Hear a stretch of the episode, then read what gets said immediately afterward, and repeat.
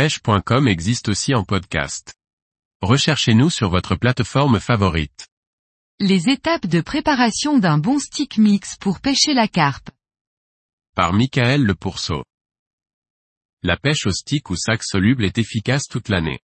Elle permet d'apporter tout près du montage un peu d'amorçage attractif et augmenter l'efficacité de la pêche. Mais nombre de débutants commettent des erreurs dans la préparation du stick mix. L'amorce que l'on mettra dans le sachet soluble, notamment en le mouillant avec des produits aqueux.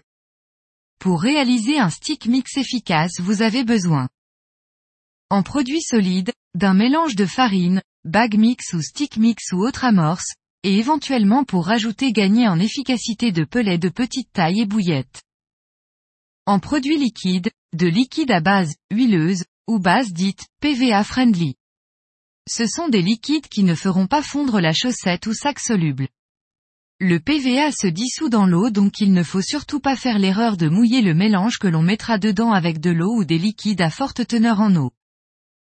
1. Mélangez le mélange de farine et les pelets.